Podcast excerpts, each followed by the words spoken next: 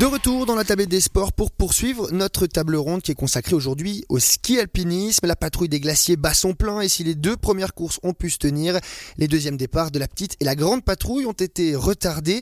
Euh, nous nous trouvons à Verbier, non loin de la ligne d'arrivée, au cœur de l'état-major euh, à Verbier. Avec moi, euh, non plus deux invités, mais plus qu'un, avec le quartier maître Quentin Aubry qui est en charge de Verbier. Nous avions dans cette première partie le professeur Philippe Morel, mais qui a dû nous quitter pour des justement des obligations militaires, on peut le comprendre. Eh bien, on va rester avec vous, euh, Quentin Aubry. On l'a dit, vous êtes responsable euh, de cette euh, zone d'arrivée à Verbier. On est au cœur de l'état-major. on a beaucoup parlé de la grandeur, on a utilisé tous les superlatifs pour parler de cette patrouille des glaciers, notamment en ce qui concerne la logistique. Il faut le rappeler, pour un tel événement, les moyens engagés sont colossaux. Oui, tout à fait. Les moyens engagés sont colossaux. Il faut se rendre compte que la préparation du matériel est préparée euh, huit semaines avant la patrouille des glaciers. Et c'est aussi un défi logistique de rendre le matériel qui, lui, sera rendu trois semaines après la patrouille. Donc c'est vraiment un événement très important. Il faut savoir qu'au niveau, si je donne quelques chiffres, sur l'ensemble de la patrouille, nous avons quelques 120 tonnes de matériel qui sont déployés sur les hauts, les hauts des sommets de cette euh, belle patrouille. Ça représente 800 mètres cubes de matériel militaire, mais nous avons également du matériel civil pour organiser, organiser un, tel, un tel événement sportif. Euh, pour les moyens logistiques, bien évidemment, nous devons nous appuyer sur euh, nos chauffeurs, les chauffeurs de l'armée, et qui eux conduisent quelques 40 trains routiers. Donc euh, on se rend compte, euh, on a de la peine à se rendre compte vraiment de, cette euh, d'une telle envergure, c'est vraiment énorme. Et puis ici à Verbier, il faut bien se rendre compte que nous sommes arrivés il y a dix jours en arrière et aujourd'hui quand vous voyez le, dispositif qui est déployé ici au milieu du village, ben vraiment tout est transformé. On a mis en place un dispositif en quelques jours et à mon avis il n'y a que l'armée qui peut mettre ça si rapidement en pratique et si rapidement opérationnel. On a beaucoup parlé des, euh, bah, des postes qui se trouvent en, haute altitude. Il faut savoir que beaucoup de, soldats sont engagés euh, dans les montagnes justement pour accompagner les patrouilleurs. C'est aussi un, volet qu'on a tendance à oublier, mais il faut, euh, on le discutait hors micro, il faut subvenir aux besoins de ces soldats-là qui sont en altitude. Il faut s'en occuper, il faut leur amener des vivres, il faut qu'ils puissent finalement rester positionnés plusieurs jours finalement dans des conditions un petit peu extrêmes. Oui, tout à fait. Il, il faut savoir que le secteur d'engagement de la patrouille des glaciers est le plus grand secteur d'engagement que dispose l'armée dans un engagement, là, on en a parlé tout à l'heure, à l'échelle 1-1. Et euh, cet engagement, il part de la plaine, de la base de Sion, et ensuite est déployé sur les trois bases qui sont en altitude, la base de Zermatt, Arola et Verbier. Et bien évidemment sur les hauts sommets entre 3000 et 3500 mètres d'altitude.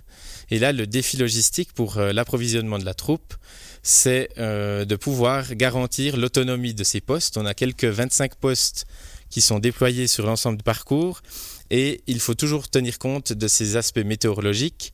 Si, bien évidemment, les hélicoptères ne peuvent pas voler pendant deux et trois jours, il faut que chaque poste puisse être autonome. Et c'est vraiment ça euh, le défi, de pouvoir anticiper et planifier un exercice réel. On ne peut pas euh, revenir en arrière.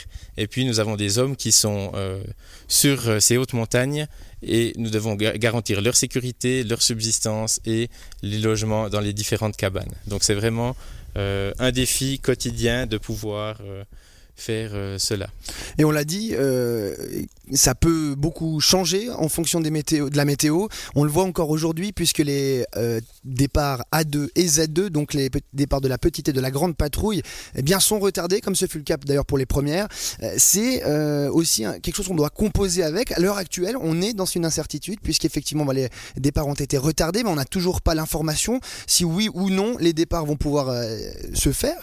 Comment ça se passe finalement quand on se retrouve à ce moment précis dans cette incertitude-là il, faut composer avec. Oui, tout à fait. Alors, euh, c'est bien évidemment toujours le commandant de la patrouille des glaciers qui décide du départ des courses et des éventuels reports ou annulations.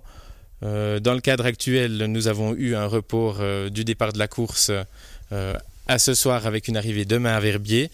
Bien évidemment, toute la situation est suivie heure par heure par notre centre de conduite des courses, euh, qui donne un compte-rendu non seulement météorologique, mais aussi sur les conséquences de ces reports. il faut savoir que nous ne pouvons pas avoir de report supplémentaire à ce stade. parce faut, ce qu'il faut expliquer, c'est qu'il y a un, un, comment dire, un plan de secours qui existe, mais qui est uniquement pour décaler d'un jour. Et Exactement, le plus oui, n'est pas à possible. fait. Exactement. Donc nous avons une planification qui intègre un certain nombre d'événements et puis euh, ça a une certaine limite. Donc euh, on ne peut pas décaler de plus d'un jour, effectivement. Un, ce qu'il faut dire, c'est qu'il y a déjà eu donc deux départs, deux, euh, une grande patrouille, une petite patrouille qui sont arrivées à terme. Ça représente près de 2000 personnes qui ont déjà pu prendre part à cette patrouille des glaciers. il y a eu beaucoup, beaucoup d'arrivées à Verbier. On a vu des images, on a vu des réactions. Elles sont souvent, souvent positives. On voit des, des gens qui ont le sourire, des gens qui sont émerveillés par ce qu'ils viennent de faire. Bah, est-ce que vous avez pu assister notamment à ces arrivées-là du côté de Verbier? Oui, tout à fait. Nous avons eu des images extraordinaires avec une satisfaction euh, des patrouilleurs, comme vous le dites. Nous avons accueilli quelques 2000 patrouilleurs ici à Verbier lors de la première arrivée.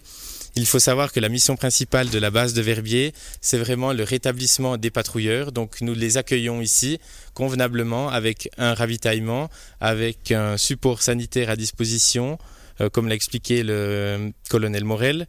Et puis nous assurons aussi la subsistance de ces patrouilleurs. Donc il faut savoir que nous, servons, nous préparons 4500 repas, donc 2000 pour la première course et 2500 pour la, deuxième course. Ça représente, euh, pour donner quelques chiffres, 850 kg de bœuf, 360 kg de légumes, 1200 kg de purée de pommes de terre et quelques 10 000 bouteilles d'eau. Ainsi que, au niveau militaire, 30 000 biscuits militaires qui apportent toute la satisfaction effectivement On les connaît, ces biscuits militaires. Vous parlez justement de ces, bah, ces, ces, défis logistiques, notamment du côté de nourriture. Euh, il y a euh, ce problème avec euh, les potentielles. On le sait encore de ces A2, Z2 qui ne sont toujours pas officiels pour l'instant. il y a aussi un défi logistique à ce niveau-là. On, on, imagine que vous avez préparé des rations pour 4000 personnes. S'il y en a finalement que 2000 qui arrivent à Verbier, ça, ça représente aussi un défi. Oui, tout à fait. Alors nous essayons d'adapter les plans de menu en fonction des événements de course. Et puis nous avons toujours des plans B que nous, nous pouvons retourner la nourriture à notre fournisseur, la Migros, qui elle va euh, replacer cette nourriture dans ses différents restaurants, le cas échéant en cas d'annulation. Donc euh, il y a aussi cette planification qui se fait au niveau de la, subsistance et, et c'est important de pouvoir compter sur nos partenaires euh, aussi civils dans ce genre d'événements euh, sans lesquels nous ne pourrions pas euh, non plus réaliser euh, ce que nous faisons aujourd'hui. Un mot, quartier Maître Quentin Aubry, sur la présence de l'armée justement sur cette patrouille des glaciers. lorsque celle-ci sera terminée, qu'est-ce qu'il en est de l'armée? Comment ça se passe? Vous me disiez hors micro que, ou c'est votre collègue qui me le disiez, il y a l'état-major, c'est celui qui arrive, enfin c'est l'endroit qui est le premier en place et c'est le dernier à être démonté. Qu'est-ce qui va être fait, notamment après, après les arrivées ou malheureusement les potentielles annulations, on ne le sait pas encore? Oui, tout à fait. Alors il faut savoir que sur l'ensemble du dispositif, nous avons quelques 1800 militaires engagés euh, pour la patrouille les jours de course. Comme je l'ai dit, avant la patrouille, il y a des préparations en amont qui se font. Et bien évidemment, après la patrouille, il y a tout ce qui euh, concerne les démontages. Donc dès que le dernier patrouilleur est arrivé ici à Verbier dimanche soir, nous démontons la ligne d'arrivée, euh, et ensuite, nous démontons les différents postes. Et mardi, euh, mardi dans la journée, il faut bien s'imaginer qu'il n'y a plus rien ici à Verbier. C'est complètement mort et euh, c'est un peu parfois triste de voir cela, mais c'est aussi euh, on a aussi les larmes aux yeux de voir euh, l'ensemble du travail accompli jusque-là. Toute une effervescence qui effectivement se termine. Tout à fait. On l'a bien entendu. Eh bien, merci beaucoup, quartier maître Quentin Aubry. On va le rappeler. Vous êtes en charge du site de subsistance du côté de Verbier et vous étiez aussi accompagné du colonel euh, Philippe Morel, professeur aussi, et qui s'occupe lui, et eh bien du, qui est responsable du poste secours de cette patrouille des glaciers. on va vous remercier déjà. On va vous souhaiter bonne chance et merci à vous. On va aussi vous souhaiter bonne chance pour les départs A2 et Z car on va toujours le rappeler, à l'heure où on se parle, nous n'avons toujours pas l'information si les départs vont pouvoir se faire ou non. Si c'est le cas, eh bien ce sera dès ce soir pour la Z2 à 21h30 au départ de Zermatt et puis ce sera plus tard dans la nuit du côté d'Arola pour la A2, ce sera euh, aux alentours des 3h30 du matin pour des arrivées qui seront prévues dans la journée de dimanche du côté de Verbier. On vous remercie de nous avoir accueillis ici au cœur même de l'état-major du côté de Verbier euh, et puis on va vous souhaiter à toutes et tous et à ceux qui y participent une excellente patrouille des glaciers. Et avant de refermer cette émission, on va se rendre une dernière fois du côté de la salle d'Urposio où se trouve Julien Traxel qui suit pour nous l'acte 3 de cette série entre Monté et Fribourg. Julien, on est dans le dernier quart-temps. Euh, comment, comment ça se passe? Est-ce que le score est toujours en avantage des Sangliers?